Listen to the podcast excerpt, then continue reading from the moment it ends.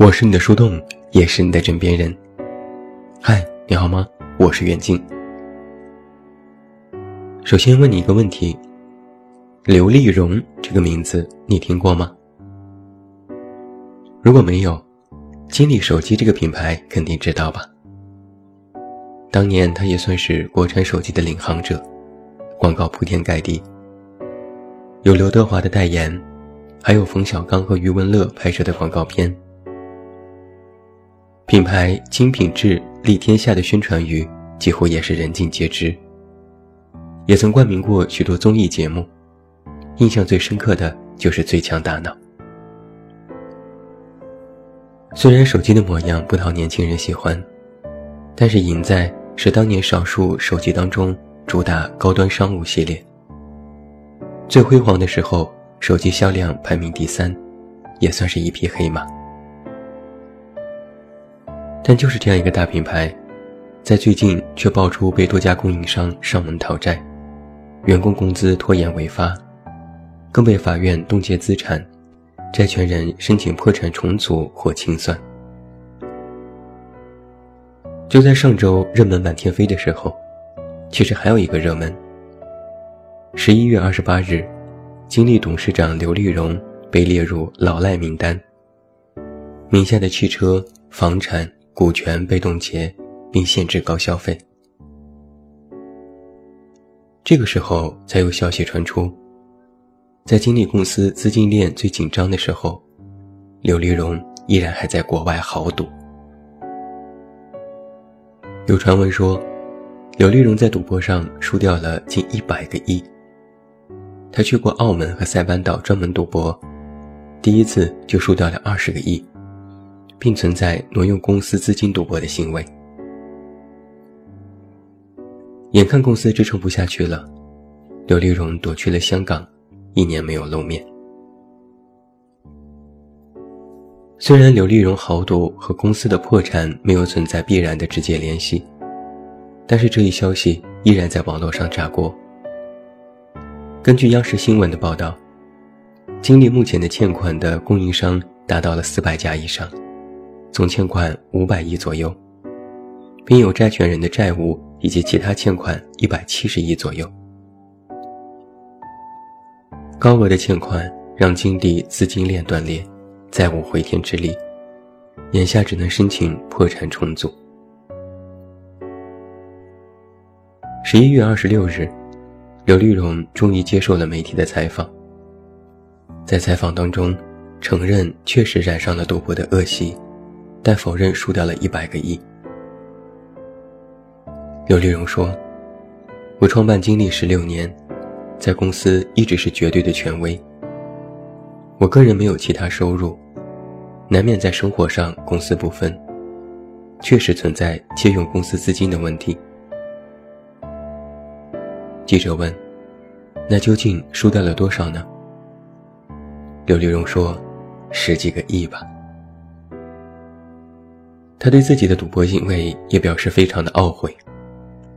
他说：“赌这个东西真的不能沾，一失足成千古恨。不光是在涉及于多少钱，它会对你的品行定性，让一个人人格破产。眼看这栋曾经的高楼即将倾覆，也是让人唏嘘。同样人格破产的。”还有王宝强的前妻马蓉。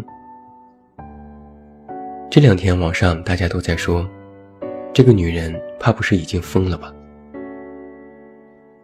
事情的经过是这样的：马蓉和她妈妈跑到王宝强家里闹事，试图砸掉家门口的监控。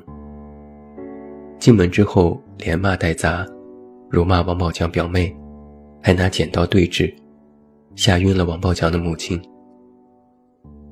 王宝强报警之后，马蓉还拿着碎玻璃威胁警察，现场冲突很激烈。后来，马蓉自己拨打了幺二零，而在幺二零来之后，马蓉还拿着手机自拍。网上她的图片也是铺天盖地。结果可想而知，这件事遭遇到了网友一边倒的群嘲，人们纷纷笑出了声。怕不是学了蒋劲夫和他前女友的事情，想给王宝强也安上一个家暴的罪名吧？但是网友又不是傻子，马蓉和王宝强已经离婚，他又存在恶意行为在先。哪怕起了冲突，也可以认为对方是在正当防卫。而网上马蓉受伤的照片摆拍痕迹太重，简直是一波秀下限的吃相难看。结果在当天下午，在医院做了简单的检查之后，马蓉就被一男子背着快速跑离了医院。本来想闹个事扭转一下风评，结果偷鸡不成蚀把米。网友纷纷表示：“现在迅速跑离医院，是回过神来后悔了吗？”在上个月中旬。之前因为嫖妓事件深受影响的黄海波接受了一家媒体的采访，他坦言，自己现在非常着急。黄海波承认自己非常渴望复出。父亲病重，孩子年幼。他说：“我又是爹又是儿子，我还有媳妇儿，我得把这个家撑下去，这是我的责任。”他对记者说。我真的很想演戏。这篇报道一出，众多网友纷纷表示：“回来吧，你其实是一个好演员，我们等着你。”但是另外一位明星却没有网友这般宽容对待的运气。前几天，柯震东在外网上也说了类似的话：“我好想拍戏。”结果网友说。重新做人可以，重新做明星不行。吸毒一身黑，真的就别再出来了。柯震东当年有多火，不用我多说了吧？人气小生，有颜值有演技，拥有众多粉丝。就是因为风光太过，走上了错路，最终什么都没有了。那时上映的电影《小时代四》。被剪得只剩下身子。《捉妖记》换了男主角，重新拍了一遍，错过了这部当年的票房冠军。有时我就不禁在想，如果能料到今天的结局，他们还会选择做这样的事情吗？再来和你说一说我身边的人。我爸是警察，他曾经有一个徒弟。姓魏，人高马大，长得还挺帅，眼疾手快，干活麻利，当年在派出所非常吃得开。我爸还给他介绍对象，促成他们结婚，做证婚人，真的是倾尽心力的在栽培他。也因为他工作能力强，平步青云，从干警到派出所副所长、指导员、所长。刑警队队长，公安局副局长，一路升迁。本来大好的前程就在眼前，结果他当官了，也飘了，不知怎的就迷上了赌博。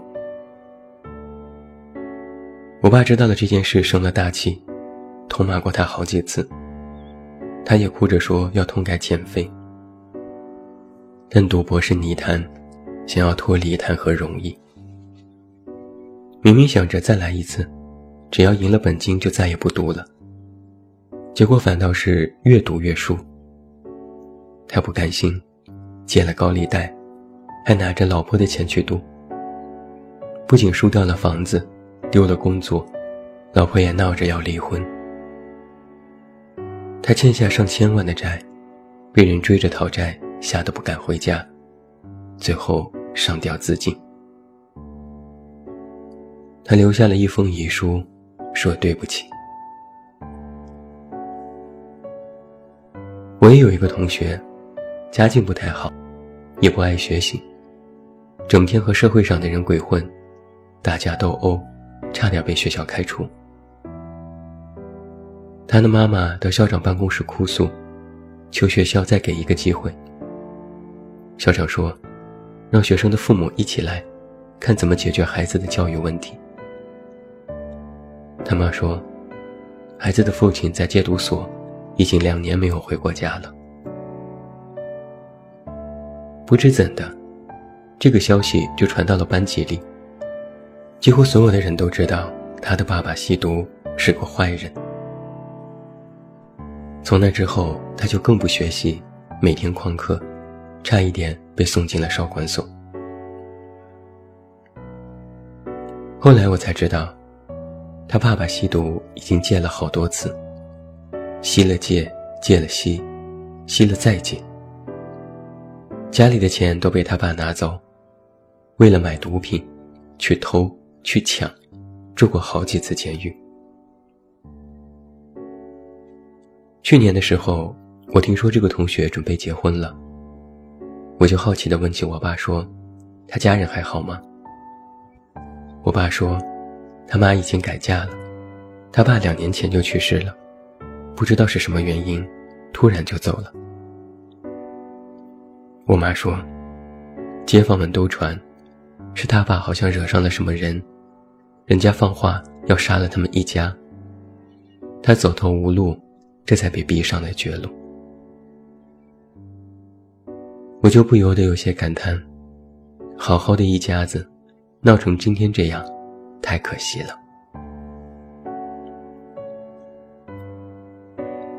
在影视剧当中，我们总能够看到一句台词。早知如此，何必当初？在那些恶人最终伏法的时候，在做错事情最终反悔的时候，在浑浑噩噩终于幡然醒悟的时候，总会有这么一句感叹。但是人生就是回不去的单行道，你没有办法从头再来，哪怕之后再弥补，也没有办法真的填补那些曾经的遗憾。一开始，你或许因为无知，或许冲动，或许幼稚，或许骄傲，你做的一些事情，当时觉得很爽，可事后却懊悔不已。后来知道错了，但也晚了。其实，“早知如此，何必当初”这句话有两层意思：一是懊悔。为什么曾经的自己要那么做？二是懊悔，为什么曾经的自己什么都没做？我发现很多人都善于马后炮，结果已经近在眼前，必须要自己承认曾经种种带来的麻烦，就会一遍遍的自责。如果当初要是不那么做，或许今天就不会落得如此下场。如果当初要是再努力一点，或许今天就不会如此落魄、郁郁寡欢。但你知道，这个世界上没有后悔药。你的一次选择，某种做法，或许当下来看不过是一次小小的决定，但人们往往无法想到之后要承受如何的结局。人们做的事。和要为这件事所付出的代价，往往都不成正比，所以我们到最后都无法接受。网上曾经有人这样说过：“人活着，都是如履薄冰，战战兢兢。”我深以为然。人生如棋，一招不慎，满盘皆输，还是要谨慎点。还是要警惕点，保持好你的初心，守好你的底线。任何时候，都不要想当然，或是只图一个当下输的。就是因为你不能够预料未来是吉是凶，那么就不要在此刻以身试险。老话说：“君子有所为，有所不为。”审时度势，决定取舍。想做的正确的事情，就赶紧去做；不能做的，一步雷区都不要跨过。对的错的，往往都是一念之间。后悔是这个世界上最无奈、最无力的事情。做人呢，少点马后炮，多一点无悔。最后，祝你晚安，有一个好梦。不要忘记来到微信公号“这么远那么近”进行关注，每天晚上陪你入睡，等你到来。我是远近，我们明天再见。